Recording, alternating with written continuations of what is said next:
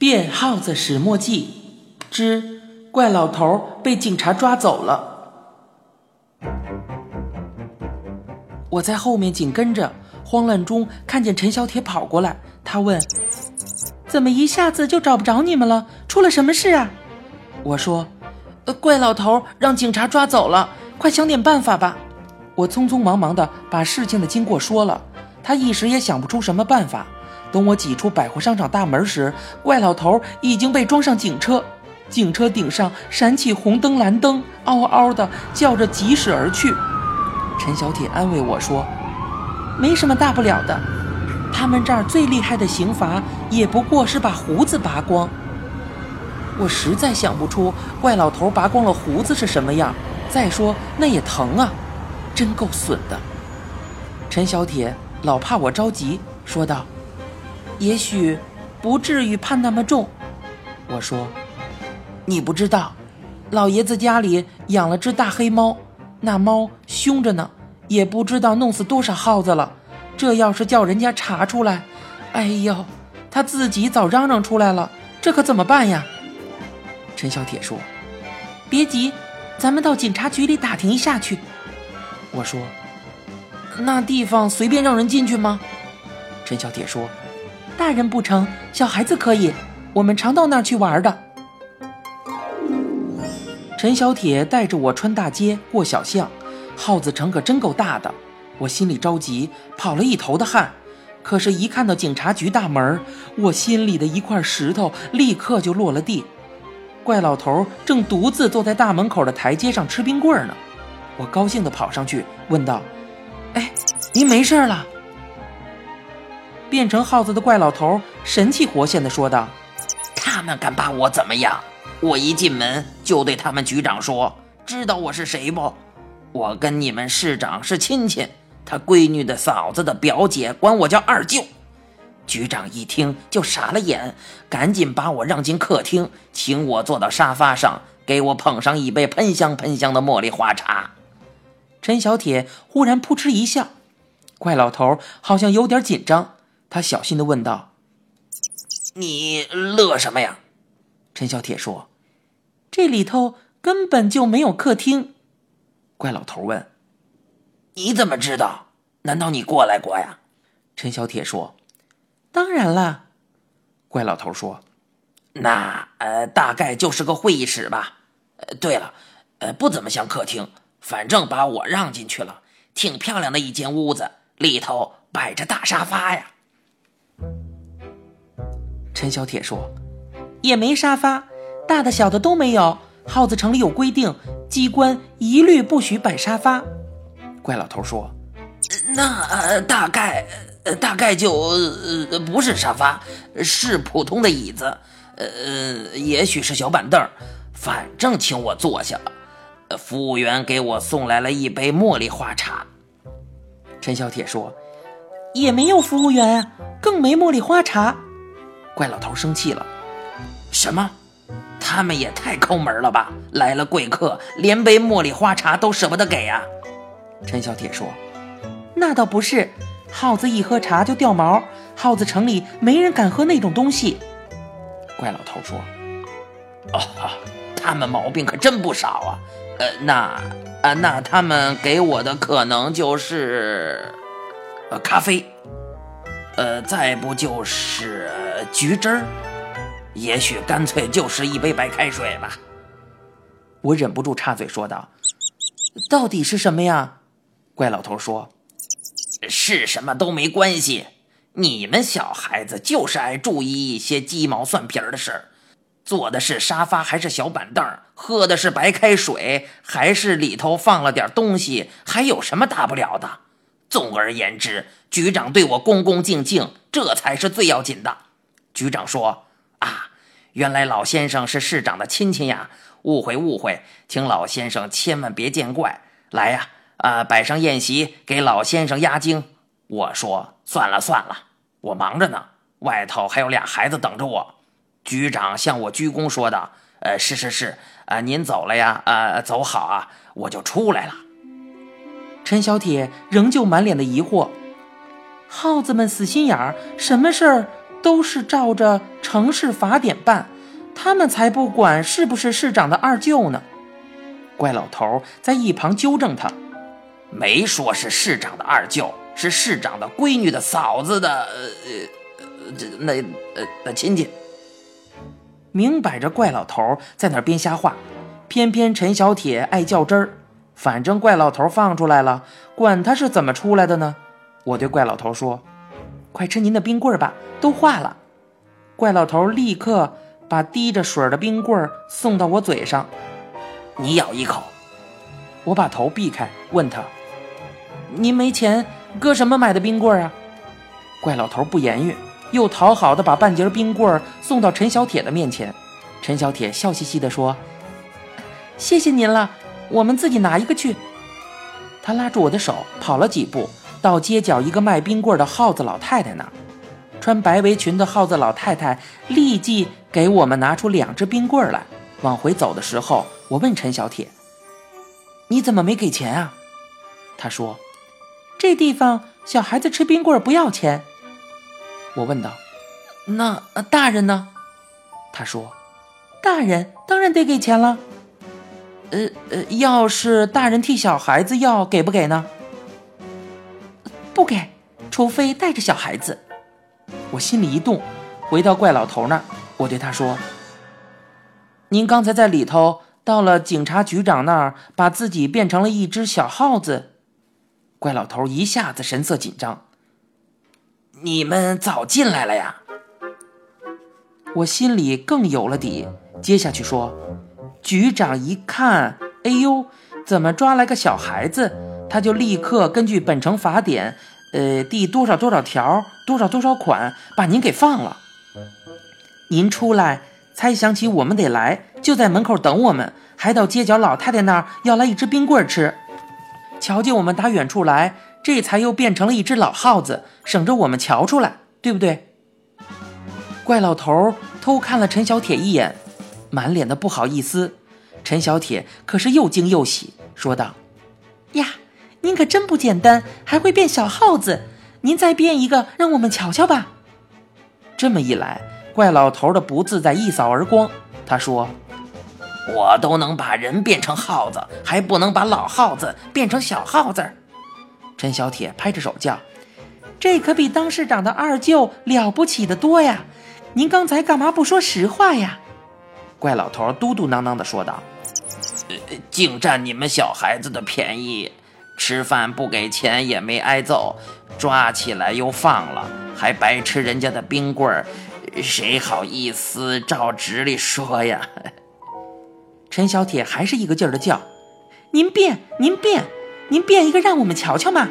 他又抓住我一条胳膊使劲摇，跟他说：“欣欣，他跟你好，你跟他说嘛。”我劝他：“别闹了，这老爷爷脾气怪，越是让他干，他越不干。”可是我转身再看怪老头，他已经变成了一只小耗子。我说“小”指的不是身体，怪老头本来就只有我这么高，用不着再矮小了。虽然他个头没变，可是毛色变成深灰，而且又浓密又光亮，和我和陈小铁一模一样。面孔当然还是原来的。但是上面一丝皱纹也没有了，就像怪老头变成耗子，我不能叫他怪老耗子一样。现在我也不好叫他怪小耗子。陈小铁拉住怪老头的手，说道：“哎呀，真好！哎呀，真好啊！”陈小铁又蹦又跳，怪老头有几分尴尬，但还是勉强跟着他蹦了几下。我有些不平地说：“哼，我要是求您点事儿，可难着呢。”怪老头摆脱开陈小铁的双手，拍拍我的肩膀说：“那倒也不是，他没见过，觉得新鲜。你看惯了，就算是我变成一头活驴，你也不会这么开心啊。”说话的功夫，我看见两个耗子警察压着很大一只耗子走过来，我的心忽然猛跳起来，赶紧背过身去。那只大耗子竟然是我爸爸。在耗子法庭上当陪审员，我不知道我爸爸怎么也变成了耗子，更不知道他为什么会被押解到警察局来。等他们走上高台阶，进了警察局大门，我一把揪住怪老头说：“我爸让他们抓进来了。”怪老头问道：“就是刚才他们押着的那位啊？你没认错？一点都不错。你爸爸干过什么对不起耗子的事儿啊？也没什么，就是上个月的灭鼠运动里，我爸捡了二十条耗子尾巴，自己交了十条，完成了街道上给的任务。另外十条卖给那些逮不着耗子的人，得了五块钱。怪老头一拍大腿：“哎！”完了，准是这事儿犯了。陈小铁安慰我说：“别着急，咱们一起进去瞧瞧，看看能不能想点别的办法。”我们上了高台阶儿，门口站岗的耗子警察不但没拦我们，还笑着向我们招招手。走进去，怪老头回头瞧瞧说：“真是三里不同风啊，这地方小孩子好吃香啊，我也不想再当老耗子了。”陈小铁说：“就是嘛，您这么着多漂亮。”我们找了好几个门也没见着我爸爸。后来找到了一个大厅，见里头一排一排坐着好些小耗子。陈小铁一手扯住一个，把我们拉进去，也找座位坐下。我说：“我可没心思看节目啊。”陈小铁摇摇头说：“不是节目，肯定是法院在这儿开审判大会，没准儿在这儿能见着你爸。”我说：“要审判我爸呀，怎么坐着的都是小耗子？”怪老头说：“兴许你爸剪了尾巴的二十只耗子全是小耗子呢。”陈小铁悄声说：“别讲话，嘘，你们看，出来了。”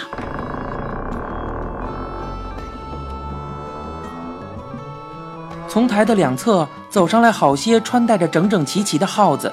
他们都夹着公文包，表情严肃，在台上纷纷就坐。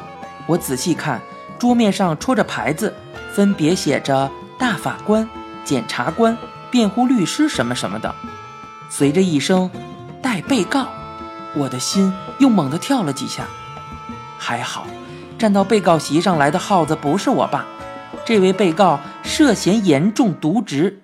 起诉书指控他与妻子一同外出观看歌剧，竟将自己的孩子单独留在家中，导致该儿童痛哭一场。我小声嘀咕了一句：“这算什么呀？还至于审判吗？”证人是被告的邻居，一位耗子老太太。她出庭作证说，确有此事。她当时还陪着孩子掉了许多眼泪。辩护律师站出来为被告辩护，他说。被告为同妻子一起出去观看这场歌剧，特意为孩子买了一件价值数十丈的昂贵玩具，另有点心、巧克力等食品。除此之外，被告为照顾孩子，还特意将孩子的三姨接来家中。恐怕也不宜说，被告把孩子单独留在家里。由此看来，被告严重渎职做父亲的神圣天职这一罪名恐难成立。我对怪老头说。我就说嘛，这就更没事儿了。可是辩护律师的辩词立即被驳回。第一，给孩子买玩具的糖果点心是家长应尽之义务，绝对不能成为放弃父母职责的理由。第二，按照《城市法典》第一条第二十三款，单独的概念指父母二者无一人留在孩子身边。辩护律师身为法律工作者。对本城的基本大法竟然如此无知，实在令人吃惊。被告对严重渎职的犯罪事实供认不讳，表示愿意接受法律制裁，今后痛改前非，重新做耗子。大法官站起来宣布审判结果：依照刑律判决，被告左右两侧各拔去胡子一根儿。我对陈小铁说。还真有拔胡子这么一说啊！怪老头摇头道：“这也太过分了吧！”陈小铁说：“嘘，下面要让咱们表决了。”咱们？我不明白。陈小铁接着说：“当然了，所有来参加的孩子都是陪审团的成员呢。”果然，大法官站起来说道：“现在，提请陪审团表决。”我们四周的小耗子呼啦一下子全举起手来。我举手举惯了，看见人家都举，也把手举了起来。台上一个大电子计分牌显示出绿色、红色的数字，上面写着：“陪审团出席成员数一百七十五，赞成票一百七十五，反对票零。”大法官宣布说：“一致通过。”我问怪老头：“你也同意呀？”怪老头说：“无所谓，我是想瞧瞧怎么拔胡子。”果真是当庭执行处罚。只听见大法官一声“行刑”，两个耗子法官走上台去，各从手枪套子里拔出一把老虎钳子。他们站在被告两侧，各自夹住他一根胡子。大法官喊：“五、四、三、二、一，拔！”随着拔字。两个法警用力一蹬，然后他们恭恭敬敬地举起手里的一根胡子，走下台来给我们验看。怪老头发议论说：“其实用小镊子就成了，举着那么大的老虎钳子，怪吓人的。”我说：“吓人不吓人的，不就两根胡子吗？”陈小铁说：“这个你就不知道了，耗子城特别看重胡子。”拔下去就再也长不出来了。每只耗子的胡须都是固定的数目，少了谁一看都知道他犯过法，还准知道他违法到什么程度。反过来，如果有人贡献，就按功劳大小到科学院给移植上几根胡子。我正想数数怪老头的胡子有几根，就见检察官站起来说：“现在。”审理赵继祖涉嫌虐待儿童一案，待被告。代被告。你现在收听到的是由一辆松鼠播讲的《怪老头》，这名被带上来的嫌疑犯会怎么样呢？欲知详情，请听下集。